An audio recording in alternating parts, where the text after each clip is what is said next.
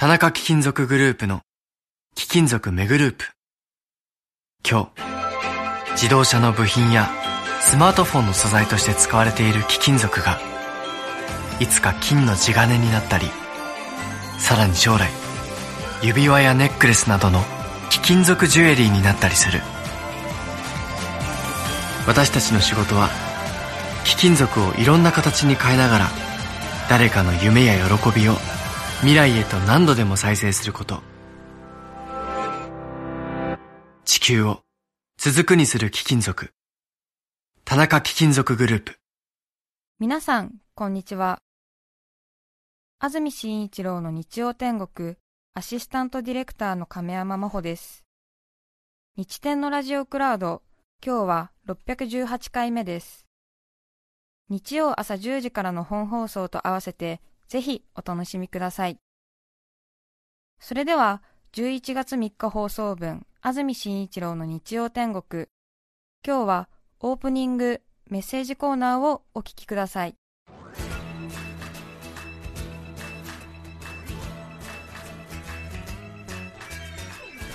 安住紳一郎の日曜天国おはようございます11月3日日曜日文化の日朝10時になりました。安住の安住紳一郎です。おはようございます。中澤由美子です。皆さんはどんな日曜日の朝をお迎えでしょうか、文化の日明日が振り替え休日ということで3連休になりました。関東地方沿岸部を気圧の谷が通過しているために現在曇りで海に近い辺りでは今日雨の可能性があるということです。一方内陸部はこの後曇りの天気が続きまして雨が降るかどうかですが昨日は雨の予報になっていたんですがちょっとずつ曇りの方に予報が動き始めていて今も曇りとしている予報サイトと雨が降るという予報サイトにはっきり分かれております。なので東京あるいは埼玉群馬栃木茨城では今日雨が降るかどうかは50-50ということですね。うん。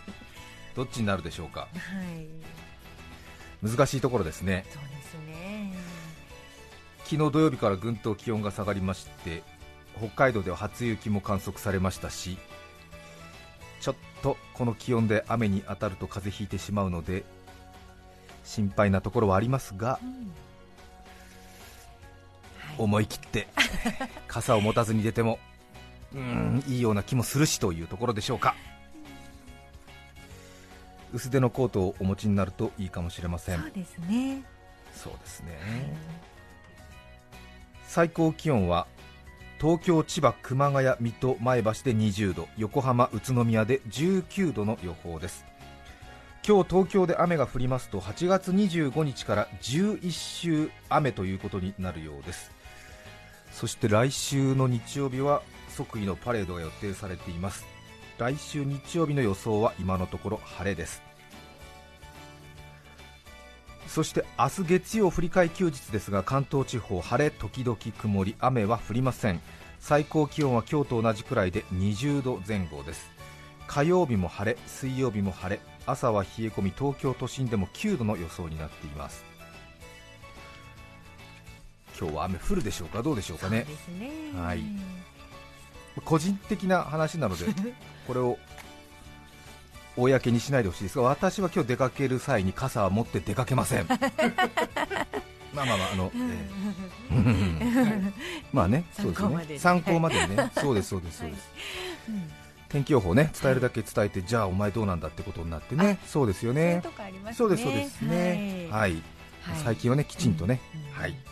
自分はどっちなんだっていうことを伝えるっていうね。そうですね、はい。じゃあうん。私も今日持ってきてません、持ってきてません、はい。そうですよね。はい、ということです、はい。ね。選挙に行きましょうね。私は何々党に投票しますっていうね新しい放送を目指してますんでね。行きますか。行きますか、そこまで。えー放送法がね変わったらね真っ先にやってみようと思ってますよね、えそうですね。そうですよね。外国のメディアみたういにね。ん、そうなんですよね、うん。確かに。皆さんもね気になりますもんね。うーんなんて言っときながら。意外な人がね全く違う投票先だったりするときありますからね。ありますからね、ええ。そうなんです。バイアスかかっちゃってね、ええ。そうなんですよ。そうなんです、うん。さて3連休ということでお出かけの方も多いと思います。秋はシルバーウィークとか言いましたもんね。今年はそんなに連休が続いてないのかな？ありましたね。そうですよね今日あたり高尾山とかに行かれる方が多いのかな？もみじ紅葉もまだ早いですけどね。紅葉前線が南下しているようですけれどもちょっと出かけてみたいなという感じもありますがはい。お出かけの方何か面白い話ありましたらぜひ教えてください。お願いしおます。願いします。全然出不精なもんですからね。最近は皆さんからねええ。出かけた先の話を聞いてすごく楽しい、本当うん行った気になれるので、そうです、はい。え ありありとね光景が目に浮かんだりえそうなんですよね。ええ。20代30代の頃はね自分が行きたいっていうねね我先に行きたいっていう感じありましたけど最近はもう行った人の話を聞くだけで満足っていう感じで 千葉のねディズニーランドなんかでも新しいアトラクションができたなんて言って行ってきた人の話を聞きたいっていうそれだけ。別にそんなに自分がわざわざ行くような感じもなくですね。はいなんか開店セールやら閉店セールがあったら行った人の話を聞きたいっていう。いいのあった？なんて言って、あったんだ？なんて変えたよかった、うん、よかったねなんて言って。行きたい行きたい行きたかったみたいな、うん、で実際誘われるとね、うん、ちょっといいかななんて言ったりして。いけませんね。いけませんそうそうそう、うん、なんかタイガー・ウッズが来てるらしいよみたいな。ねえ。え誰言ったの？みたいな。話聞かせて？とかね。ねそう。写真撮ったの？見せて。送って。みたいな。うわーみたいな。すごく近くで見られたんだね。なんて言って。これは？なんて。動画ある？なんて。動画見せてもらったりとかして。そうですね、自分で行かなくていいっていうね。聞くだけで満足っていうところありますね。うん。どうだった？もう結婚式とかほとんどそうだよね、写真だけ見せてあああ綺麗な奥さんもらったんだね。なんつって。よかった。なんて言って。おめでとうって言っといて。そこも。出た。なんだそれっていうね。お前が自分で言えって。自分でやれっていう感じですよね。なんか皆さん行楽先でいいもの見たら教えて。ぜひお願いします。ぜひ教えて。本当に。情報弱者送り手に回るっていう 回っちゃってますね。え？送り手にね情報弱者がね当ですよ。ひどい話さ。さて一つお知らせがあります。私日本で唯一の醤油大使を拝命しておりまして、はい。皆様にお醤油の話をお送りしてまいりましたけれども先日10月1日に醤油の日というイベントがありまして東京のホテルでにぎにぎしく催されたわけですけれども皆様にお土産があります。日本醤油協会選定第47回全国醤油品評会農林水産大臣賞受賞醤油ミニボトル5本セットをラジオをお聞きの皆様50名の方にプレゼントいたします。ご希望の方は今日中に番組宛てにメール、ファックス、お電話をいただきたいと思います今、日本には1200近い醤油メーカーがあるんですけれども年に一度品評会というのが行われていまして今年は351点の出品がありましたがその351点の中から一次審査で52点が選ばれさらに二次審査でその52点のうち上位5のメーカーに農林水産大臣賞次ぐ10点に食料産業局長賞さらに他37点に優秀賞が贈られるわけですけどもそのいわば今年の出来の良かった醤油上位5つのお醤油を小さなミニボトルに詰めて1つのセットになっているという非売品なんですけれども関係者にしか配られないものなんですけれどもこれをぜひですね皆様にもお試しいただきたいと思って50セット食券を乱用いたしましてかっぱ切ってまいりましたのでラジオを聴きの皆さんで少し醤油の違いについてちょっと気になってるぞという方がいらっしゃいましたらはい。連絡いただければ抽選の上50人の方にプレゼントをいたします。お待ちしております。はい。ちょうど「週刊少年ジャンプ」とか「週刊少年マガジン」くらいの少年誌ぐらいの厚さと大きさの黒い箱に入っていましてはい。銀箔の文字でうやうやしく白で押された銀箔の文字が踊っておりますけれどもはい。中には 100ml ずつ入った小さな小瓶ガラスの瓶が入っていましてちょうどホテルの部屋に備え付けられていますウイスキーのミニボトルのような感じで5品横に並んでいると農林水産大臣賞5本セットでございます。はい。今年は三重、新潟、宮城、広島、愛知の5つの蔵元が選ばれてましてそのそれぞれの蔵元のラベルが貼られたミニボトルが横に並んでいて開けた瞬間にふーほーっていう感じになります。はい本当にまたこれも去年もお話ししたと思いますけれどもプロが選んだ醤油ということでもしかしますと皆様の、まあ、口、鼻、目では違いがわからない可能性がありますので あのきちんとリーフレットなどが入ってますからそれを読みながら、ええ。ぜひお試しをいただきたいと思います去年も話しましたけども一次検査は一次審査ですね。まあ日本の醤油メーカーはいずれも品質がいいものなのでなかなか差が出てこないということがあるわけなんですけれども一次審査は官能検査と呼ばれましてですね審査員による色と香りを対象にした総合評価点を集計ということなんですよね。味はここで一次審査って加味されていないというのに驚きますよね。なのでこの醤油をですね開けた時に何に一番驚くかと言いますと大体香りがあまりにも芳醇であることに驚きますね。びっくりしますね。部屋の中でねあの醤油を一瓶開けてますとですねえ？ー、誰かなんかしたの？っていうような それぐらいな香りが充満いたしますね。そして二次審査でようやく味の点数も入ってくるということなんですね醤油はね大体そのまま飲むってことはないわけで何かにかけたりつけたりして食べたりするので味の評価というよりも先に香りそれから色これで評価をするということなんですね。ぜひ今年の日本で作られた醤油の上位5つの醤油を味わってみてください。たくさんのご応募お待ちしています。さて今日のメッセージテーマはこちらです。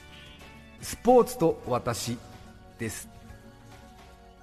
山形市の次元大吉さん42歳男性の方ありがとうございます。ありがとうございます。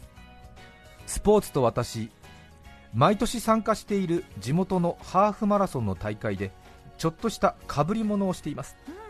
よくいらっしゃいますよね賑やかに。ええ。着ぐるみなど大掛かりなコスプレで走る方もいるのですが私はそれなりに記録も出したいので走りの負担にならない程度の被り物をしています、ここ数年は毎年何にするか考えるのも手間なのでその年の干支にしています。今年はイノシシ年なので売り棒でした。去年は犬年だったので柴犬にしたのですが被り物のクオリティがいまいちなのか沿道からの声援が「頑張れキツネ!ルールルル」と北の国からの北キツネ扱いをされました。とりあえず干支一回りするまでは続けてみようと思っています。来年はクオリティの高いネズミで臨みたいと思っています。山形市の方42歳の方。ね。似てますからね。柴犬は狐っぽいもんね。そうですよね。ええ。ちょっとね。はい。うん。毎年干支の被り物をしてハーフマラソンに参加している。あ楽しそう。ね楽しそうですね。はい高崎市のジャストさん43歳女性の方ありがとうございます。ありがとうございます。先日人間ドックに行きました。一通り検査を済ませ最後にドクターの問診がありました。問診票を見たドクターが運動はしていないって書いてありますけどお子さんがいますよね。育児はスポーツみたいなもんですからねと言って問診票の運動毎日しているの項目にくるっとペンで丸をくれました。はい。私があっけに取られていると一日中お子さんと一緒に遊んでさらに家事もしたら立派な運動ですからねとねぎらってくれました、涙が出てしまいました。スポーツは見るばかりの私ですが育児はスポーツだと胸を張ってもいいでしょうか。43歳の方。そうね。これは嬉しかったでしょうね。でしょうね。うん。ふっと力が抜けるような。本当ですね。いいお医者さんですね。優しい優しい。ね医師とか歯科医師の人に褒められると無条件で嬉しくなるね。え うん。なんでしょうね。あれなんでしょうね、はい。本当に誇らしい気持ちになりますね。なりますね。いや大したもんですよ。内臓綺麗ですよなんて言われたらね、うんうん。嬉しくなっちゃうもんね。う んえそうですか？何もしてないのにね。そうそう、うん。あ綺麗に磨けてますね。みたいな。あそうですか？そうですか。そうですか。ね。帰りラーメン食べちゃおうなんてね。嬉しくなっちゃってねまだちょっとはいいかなうんちょっといいかななんつって、食べちゃおうなんつって褒められたからって気持ちにはなりますね、ね うん。スポーツと私三重県桑名市からいただきました。ありがとうございます。銀河鉄道39さん女性の方、ありがとうございます。いくつくらいの方でしょうかね。スポーツと私授業中に死後が多いとよく注意をされていた友達やっちゃんの話です。はい小学校高学年水泳のテストがありました。やっちゃんはその日海水パンツを忘れてしまったようでした。そして思いついたようにあ体操服があるわとつぶやいていました。はあは休み時間プールに移動し更衣室で着替えをします。授業が始まるチャイムが鳴るとみんなプールサイドで準備体操をします。男子の体操服のズボンはパッと見水着と同じように見えますがポケットがあったり紺色の生地の光り具合が違うので先生にバレないようにと祈るように私は見ていました。あはい。そうかそういうことか。あ半ズボンだったのかな？ーそうですねきっとね。テストは4人ぐらいずつ背の順で泳ぎます。先生はキックや腕の動き方など泳ぎ方を採点していたと思います。他の生徒はプールサイドから泳いでいる4人を覗き込むように上から見ています。やっちゃんは背が高いので最後の1人になりました、泳ぎに自信のあったやっちゃんは堂々とプールに入ります。幸い先生にはまだ海水パンツでないことはバレていません。ピーッと笛が鳴って、やっちゃんがプールの壁を蹴ります。次の瞬間やっちゃんの体だけが全身体操服のズボンはその場所にとどまり浮いています。日焼けしたやっちゃんの体に真っ白なお尻。それをみんなが上から見ています体操服は水着のように体に密着せずポケットなどに水をためその力で脱げてしまうのです。みんなが気づきやーっと大騒ぎになりました。プールの中で腕と足で一生懸命パンツを履き倒しているやっちゃんの姿が今もはっきりと思い出せるのです。やっちゃんは今警察官をやっています。あーなんか光景がありありとね目に浮かびますね。いいですねそうね。そう意外にね普通の服着て水の中に入ると海水パンツの機能性に驚きますよね。ですね。うん。重さとか。そう、えね、えはい。そうだそうだ。ゴムなんかじゃね。そう。もうもう全緩然いから。止まらないもんね。はい。壁蹴ったらズルズルっていうね。気持ちはわさて今日はスポーツと私八王子市のうさぺこさん女性の方ありがとうございます。ありがとうございます。ラグビーやサッカーの試合で気になるのは審判です。どちらかというと選手より審判の立ち居振る舞いを見るのが好きでじーっと目で追ってしまいます。大盛り上がりだったラグビー漏れずにラグビー審判のにわか不安となりました。審判の優しさや誠実さが感じられ本当にいいなと思いましたきっと日々の生活も人として立派なのでしょうと憧れています。そうね確かに。サッカーとかね、ええ。ラグビーなどは本当に審判のねあのアイデアによってねゲームが作られていきますもんね、たくさん走りますしね。そうですよね、はい。ラグビーはねうん。見ましたけど本当にそうですよね。審判がいろいろこうね気にしながら。ねそうですよね。はい何番来て何番来て。じゃあちょっと話し合ってみたいなね。普通にそういうこともありますしね。ねなんか、うん。あのお説教みたいなこそう。うね諭すうん。場いいですよ面もあったり、ってね、はい。そうですよね、うんうんうん。秩父宮ラグビー場は昔よくねノーサイドって言って試合が終わると両チーム敵味方関係なく一勝っていう風に言われてますけれども、実際にロッカールームが1つしかなくて敵も味方も試合終わった後同じロッカーで着替えて同じシャワールームでシャワー浴びてっていう、本当にノーサイドを地で言ってたみたいですけども、さらに驚いたのは審判も同じロッカーで審判も同じシャワー浴びてたらしいですからね、はあもうだからそういうスポーツなんだなと、その話からも分かりますよね。そうですうかん。そうですね。八王子市のパソリカさん女性の方ありがとうございます。ありがとうございます。幼い頃にテレビで見たことからボクシングが好きになりその後歯医者の待合室で漫画「明日のジョー」をたしなんだ経緯となります。はい。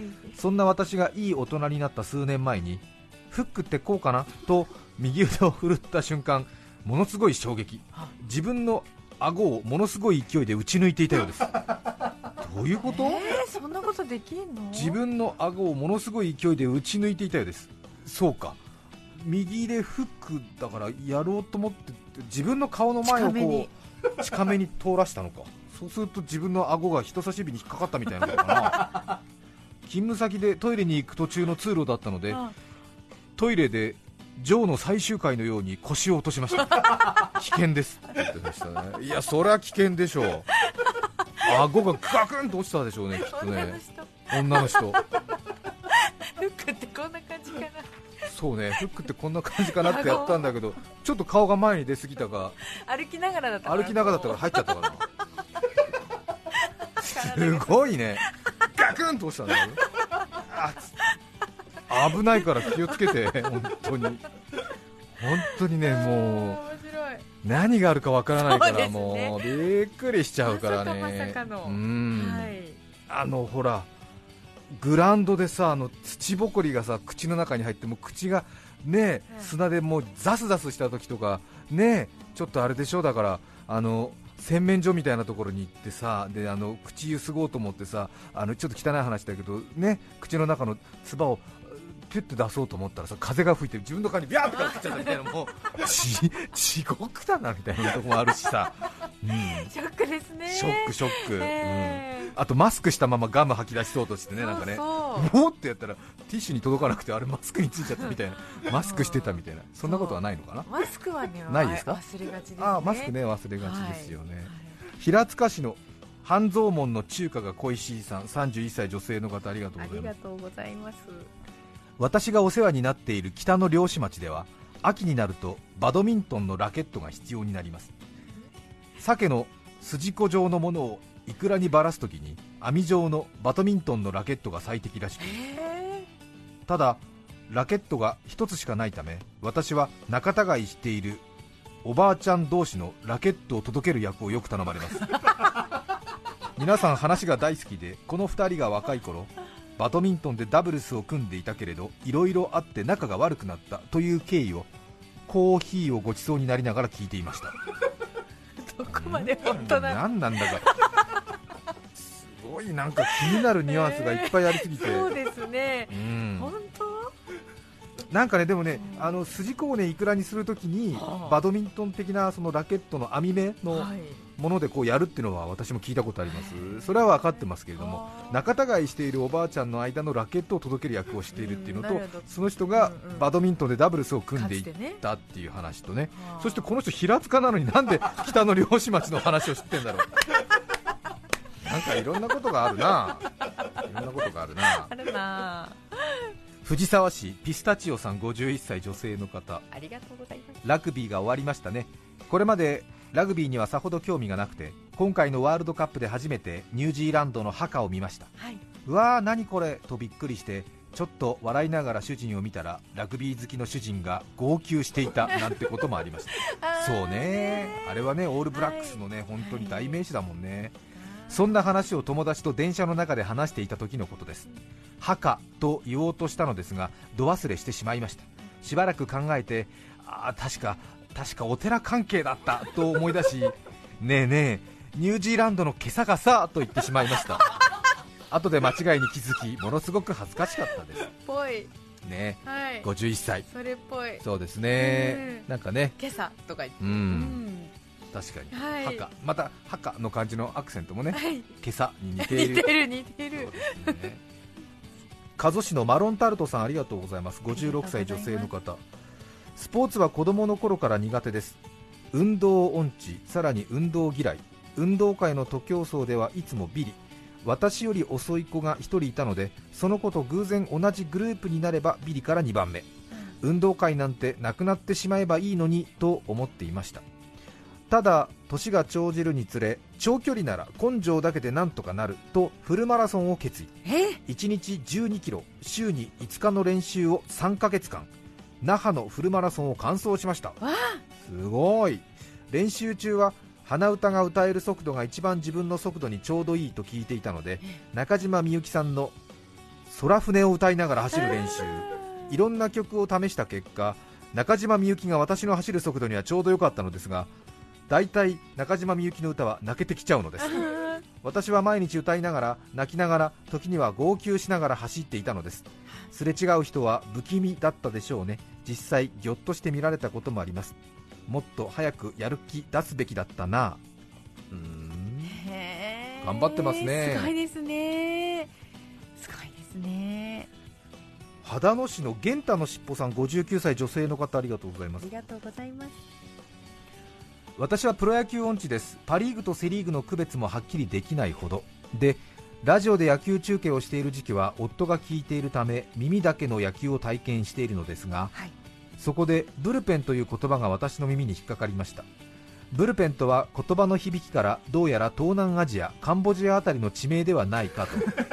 高校時代の古い地図帳を引っ張り出し探してみるもののない、うんこれは地図帳が古いから載っていないのではないかと思い込み夫に聞いてみました、夫は大笑い。なんでまた地名と思ったか。プロ選手は宮崎や沖縄などの暖かいところのキャンプで練習をしていたことが頭にあり、え日本より暖かいところで肩慣らしなどをしているのだろうと。それには東南アジアが割と近めだしそしてそこで戦う体制が整ったら試合に抜擢って思っていたものであ。夫からの説明でそしてテレビでブルペンを画面で見て自分の無知さおバカさをしみじみ感じました。確かにね。控え投手が東南アジアで練習してるってことだね 多分ね。プノンペンの近くのブルペンでね。ありそう。ありそうですよね。プノンペンプノンペンのそう近くかそうかでねえー、ペン。11月3日放送分、安住紳一郎の日曜天国、オープニング、メッセージコーナーをお聞きいただきました。それでは、今日はこの辺で失礼します。安住紳一郎の日曜天国。秋の夜長は虫の声。スズムシマツムシクツワムシ嫁虫子も虫猫も虫。父さんすっかり虫の息。TBS ラジオ FM905 AM954 さて、来週11月10日の安住紳一郎の日曜天国、メッセージテーマは、最近緊張したこと。ゲストはソプラノ歌手、田中彩子さんです。